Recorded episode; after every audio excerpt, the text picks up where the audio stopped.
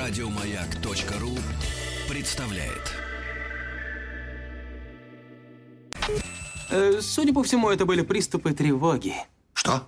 Страха, синдром паники. Могу прописать успокоительное. Эй, взгляни на меня. Я что, на паникюра похож? Ну, так, Я так похож сразу. на паникюра? Стыдиться вам нечего. Любой невропат... Тебя что, выперли с ветеринарных курсов? У меня был инфаркт. Кардиограмма не подтверждает. Мужчина. Руководство по эксплуатации. Итак, Анатолий Яковлевич Добин, вернувшихся, вы- спустившийся с гор, отдохнувший. Аксакал наш. Вот, Хорошо, вот. хоть не как горный козел. Это уже Друг мой, хорошо. но все-таки, все-таки я требую приступить к безумству подростков, да. Хорошо, хорошо. Вы Сегодня, должны да. укрепить наш, нас, взрослых, в этой, как вы уже анонсировали, э, борьбе не на жизнь, а на смерть с близкими. Ну, во-первых, не нужно бороться. Не нужно бороться. Борьба, борьба – это зло. Вот. А, да, поэтому просто мы сегодня поговорим о, об одном из самых патологических проявлений подросткового возраста. Это, разумеется, бывает очень небольшого числа подростков. Давайте так, и очень небольшого. Но, тем не менее, очень заметного. Поэтому нам важно об этом поговорить. Не нужно сразу думать, что это разговор обо всех подростках. Многие подростки очень легко проходят подростковый возраст. Вот, и у вас есть прекрасный специалист, который вам расскажет о подросткам. Я лишь поговорю только о самых патологических проявлениях, вот в данном случае, чтобы, ну, чтобы у родителей было какое-то понимание. Да и у самих подростков, может быть, тоже. Так вот, а, значит, а, сегодня поговорим о самом патологическом проявлении подросткового периода и самом тяжелом для семьи. Подростковый возраст, мы с вами говорили в прошлых передачах, это взрыв. И подросток сталкивается с, с очень серьезными изменениями в теле и в душе. Его начинают переполнять влечения, с которыми он не знает, что делать, и которые его пугают. И часто в результате это взрыв, да, да, точно, точно. Это взрыв не только у подростка, но и у всей семьи. Вот, или у всех слушателей. Так вот, для некоторых это становится тяжелым испытанием, с которым не все семьи могут справиться. И, и мы говорили с вами, что такой взрыв переживаний, чувств, эмоций, влечений может вызывать панику даже у нормальных подростков. Что что-то происходит, это сильная тревога, а, он, да, он видит, что его тело меняется, он, видит, он чувствует возбуждение, с которым он не может справиться и не знает, что делать. И, конечно, э, даже у нормальных это проблема, а уж тем более у изначально нездоровых подростков, которые подошли к подростковому возрасту с уже серьезными проблемами. Вот. И вот эти очень, очень больные подростки, очень нарушенные подростки, к счастью, их немного, могут использовать очень специфическую форму защиты от, от их внутреннего конфликта и, вот тех пробл- и от того, того взрыва, который внутри них происходит. Я об этой защите сегодня вам расскажу. Помните, в прошлой передаче или позапрошлой мы говорили о механизме подавления. Помните, Сергей? Конечно, я использую постоянно по вашему совету. Конечно, конечно. Когда подросток подавляет свои сексуальные влечения, да. Ничего веселого. Я даже представить не могу, как вы его используете. Хорошо. Как подавляете его. Как вы давите. Так вот, но иногда этот... Но иногда этот механизм подавления становится не внутренним. У нормальных подростков это часто ну, проявляется в тех, ну, какие-то, они становятся аскетичны, например, или а, у них, ну, они как-то начинают быть такими суровыми, сдержанными, может быть, даже обсессивными и такими подавляющими себя и свои влечения очень правильными. Вот. Но иногда некоторые подростки, а, ос- такие самые больные, они используют механизм не как внутренний, а как внешний. Сейчас я вам это опишу. Например, больные подростки могут использовать окружение против того, что давит на него изнутри.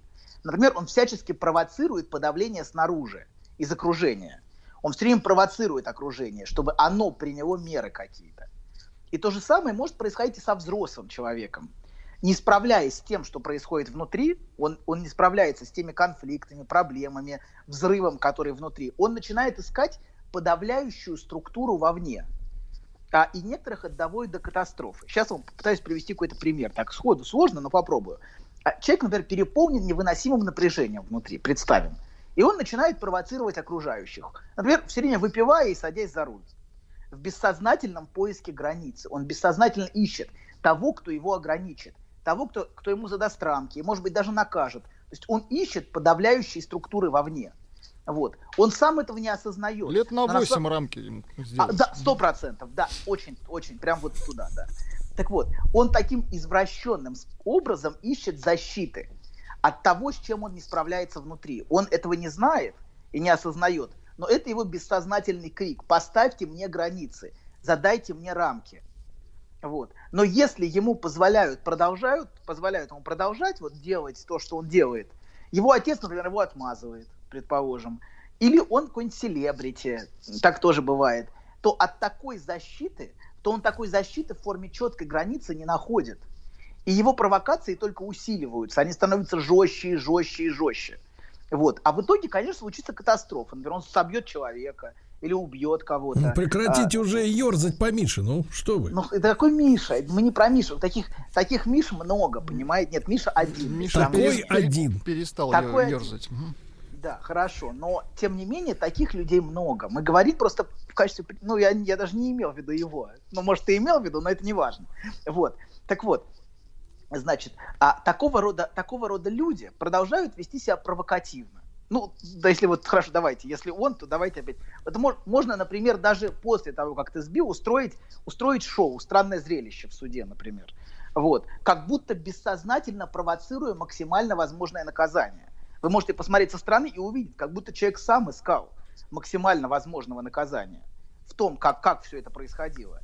Так что создается впечатление, что человек сам ищет той безопасной для него среды, именуемой тюрьмой, в которой сможет защитить его в первую очередь от него самого. Это вот э, так, та- такого, рода, такого рода провокации, это способ как бы найти вот эту подавляющую структуру вовне, которая защитит тебя от, от того, что происходит внутри тебя. Потому что такой человек не справляется с тем, что происходит внутри, с тем эмоциональным взрывом, который происходит внутри. И это же склонны делать а, самые нарушенные подростки. Провоцировать окружение принять самые жесткие меры. В семье, в школе, в обществе. И мы говорили, что если, а, если в семье родители отказываются задавать границы, то этот взрыв начинает распространяться. Он начинает его искать в окружении. Он начинает искать то пространство, которое наконец задаст ему границы. То есть в каком-то смысле найти такую отцовскую фигуру, которая скажет, нет, вот так не надо делать. Вот тут рамки. Вот и тогда, собственно, человек может найти какую-то опору и какую-то границу. И вторая важная вещь, которую а, могут делать очень нарушенные люди, это, значит, первое, это подавление. Вы поняли, да, с этой мыслью про подавление? Что Да. он ищет подавление вовне. Второе, это расщепление в своем окружении. Второе, второе, вот самое нарушенное. Это заставляя одних людей их ненавидеть, подавлять, стремиться наказать, а других воспринимать их как жертв жестокого окружения, которые их спасают, постоянно вытаскивают из передряг. То есть он разделяет свой мир на преследователей и спасателей. И таким образом, собственно, это способ того, как он проецирует свой внутренний конфликт вовне. И чем более человек нарушен, тем с большей эффективностью он это делает. Например, рядом с этим человеком вам очень сложно сохранить спокойствие рядом. Вы чувствуете, что вам нужно что-то все время рядом с ним делать. Лечить, учить, спасать, карать. А Вы не можете сидеть на попе ровно рядом с таким человеком. Вы чувствуете, что вот что-то нужно делать. А на самом деле это он бессознательно вас заставляет это делать. Вы можете этого не осознавать, но это бессознательные механизмы. Вот. Есть хорошее слово, знаете, вестись. Вот, вот очень точное слово вестись. Люди обычно с легкостью ведутся на, на, и начинают или спасать от ужасного окружения. Они говорят, например, какие же все вокруг ужасные. Они не понимают его тонкую, тонкую душу. А, Он, он невероятно тонкий. И, и нельзя с ним как с обычными людьми обращаться. Ну что вы, не понимаете, насколько он ранимая, ранимая душа? Да нет, ну говорите прямо, он гениальный актер. Ну не, это не про него это. Ну просто это... Ну, раз, Нет, я блин, ну тоже как- нет. Я тоже не про Ну, него, ну, поверьте. Хорошо. А другие, а, а, а, и- а с другой стороны, вторая сторона начинает его ненавидеть и подавлять и пытаться наказать. Вот же тварь какая. Надо его по полной сейчас вот дать ему вот так, чтобы знаете, как Высоцкого, он над нами издевался. Вот мы сейчас его тут. Вот. И, короче говоря, вот эти тяжелые, это не, не, про, не про этого человека, а в принципе про тяжелых людей. И такие тяжелые люди, они могут, э, нарушенные, они могут провоцировать а, одновременно спасателя и карателя, да, кар- кто должен покарать, ненавидеть друг друга. Они создают, создают напряжение, понимаете, в окружении своем. И, э, и расщепляют это окружение. То есть А, без ну- таких людей у нас бы в СМИ не было контента. У нас бы скука была. То есть это такие дра- драматурги, да? Ну, они По сами, жизни. они- это бессознательные механизмы, да, бессознательные механизмы задействованы, которые, если использовать А можем ли мы, можем ли мы, доктор, их абсолютно сознательно вылечить? Ну или Кого-то посадить. да, кого-то да, кого-то, а кому-то вынуждены принимать меры, к сожалению. Мы не можем, то есть с кем-то, с кем-то да, с кем-то нет. Слушайте, а Есть- насколько убедительнее звучит ваша речь, когда вы говорите от имени мы? мы, мы. И вам нравится, да, это нравится? Да, очень, очень. Так вот, смотрите. Я-я, посадить. А, да, эти тяжелые пациенты, значит, э, но смотрите, если вы понимаете, очень важно, давайте так, если вы понимаете, что это единственный доступный человеку способ справляться с невыносимым напряжением внутри, то там, то вам гораздо легче выдерживать и не злиться на него. Если вы понимаете, насколько на самом деле ему тяжело с тем, что происходит внутри, и что на самом деле он сам бессознательно заставляет вас на него злиться. Вот. Также и нарушенный подросток, который переживает напряжение внутри себя, может вовлекать семью во все это и вызывать напряжение в семье. Он может, например, например, давайте вот так сейчас еще зарисовка с подростком уже. Например, например, в отце он провоцирует ненависть, он заставляет отца себя ненавидеть, заставляет отца бессознательно, чтобы тот начал его подавлять, э, давить, наказывать. А мать тоже также бессознательно превращает в спасателя, в защитника. То есть мать должна его защитить от чудовищного, жестокого и подавляющего отца. Несомненно, есть чудовищные, жестокие и подавляющие отцы. Но мы говорим о том, что некоторые безумные подростки а, провоцируют такого отца на преследование. Может быть, Минуточку, не минуточку, вернемся на- на- к началу этого разговора. А с чего он стал вдруг таким вот этим ужасным-то подростком? Ну, хорошо, вы правы. Родители виноваты. Согласен, пригвоздим. Тогда пусть терпит. Конечно. Ты 100%. держи, а ты На- терпи. Нас, нас, да, согласен. Мы, пусть нас терпят. Так вот, да, значит, продолжаем. Смотрите, значит, он создает расщепление. Вот такой тяжелый и нарушенный человек. Это может происходить в организациях. Такие люди очень часто провоцируют расщепление в организациях. И даже в психиатрических учреждениях они могут провоцировать, например, э, психиатра их пытаться наказать, а психолога спасти. Ну, например, я не знаю, ну, иллюстрации такие. Вот. А очень важно, что такие люди постоянно, сами того не осознавая, используя очень примитивные механизмы психические, создают расщепление в окружении. Вот. И, и часто, часто в семье это вот он отца провоцирует подавлять, мать спасать, и это приводит к очень резкому и взрывному росту напряжения в семье. И в итоге это может привести к разводу, например. То есть вот такого рода бессознательные провокации подростка могут привести к тому, что а, в семье все закончится разводом. Я еще раз сошлюсь на фильм «Что-то не так с Кевином». Очень он, так как раз вот именно про безумного подростка. И там очень ярко видно, что этот безумный подросток, я специально использую терминологию безумный, не психиатрическую. Мгм. Я специально не, не использую термин, там, э, слова, которые... а, Доктор, то есть- я вам да. честно скажу, вы всегда все делаете специально. Ты... ты... Да, у тебя особый дар, у тебя талант. Нет, что Да, да. Вовсе Я нет. сказал да. Молодец, башковитый. Мужчина. Руководство по эксплуатации. Анатолий Яковлевич Добин, человек, э, чью детскую фотографию он до сих пор скрывает от нас с Владиком. Да, хотя я посмотрел бы на этого безумного подростка. Да-да-да, как следует, да.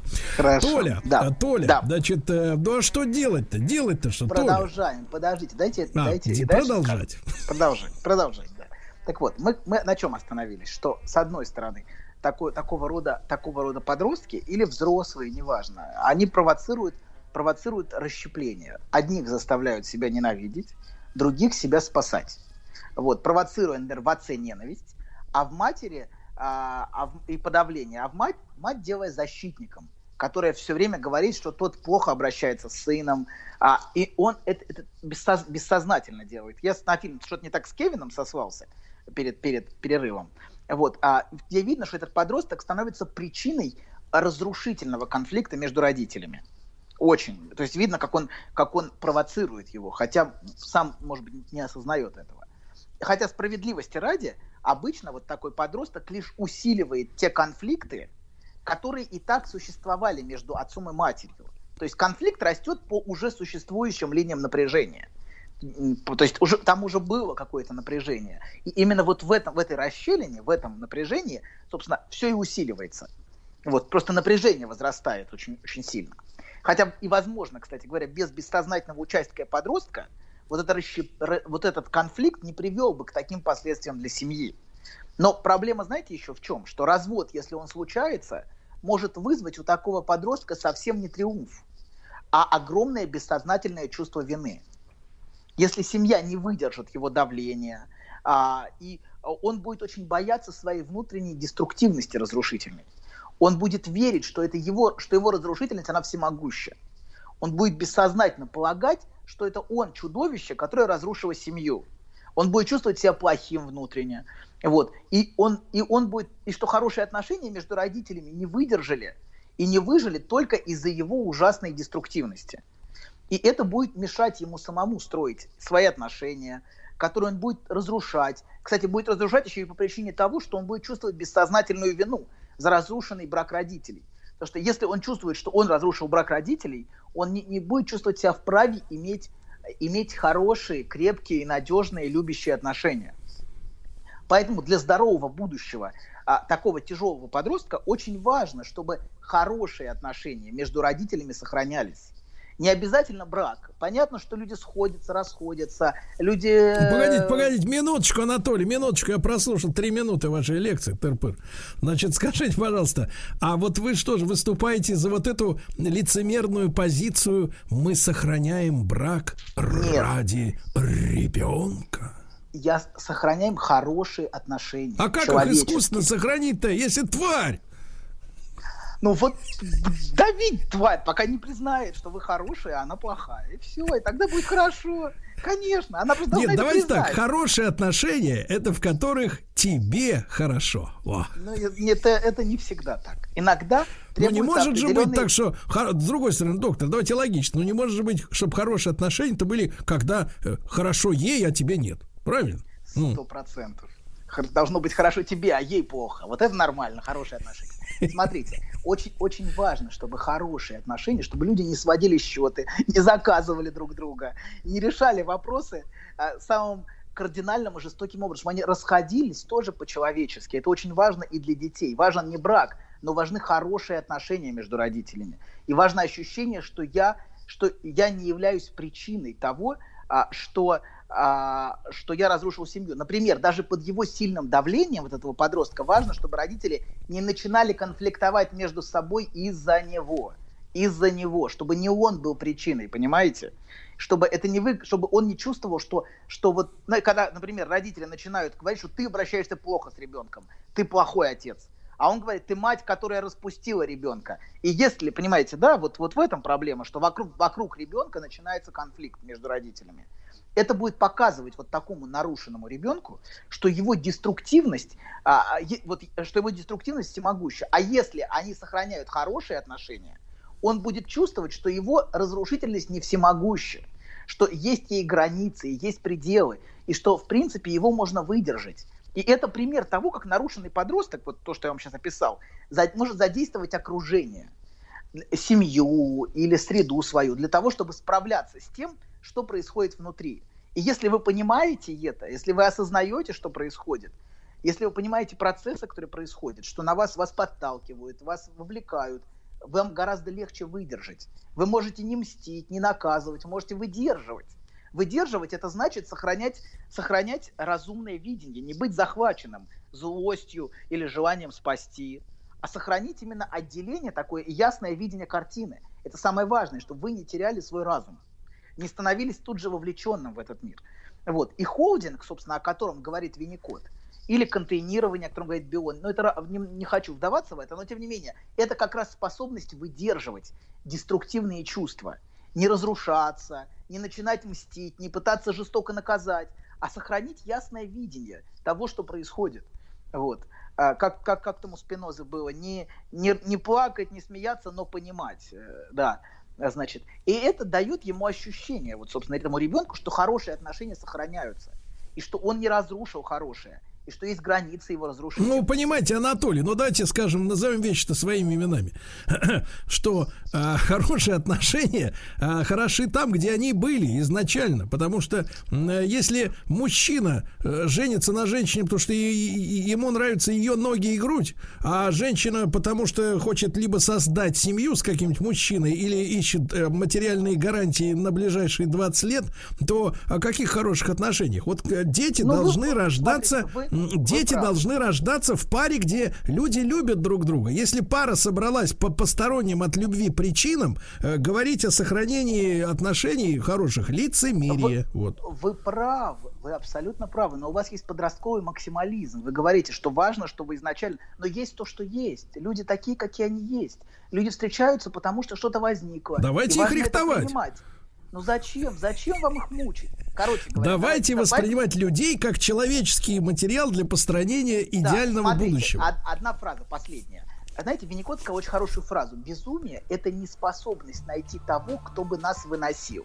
А если мы можем найти того, кто может нас выдержать, того, кто нас не испугается... то Доктор, мы я чувствую, вы хорошо отдохнули в Сочи. Я понял. До новых встреч, дорогой друг.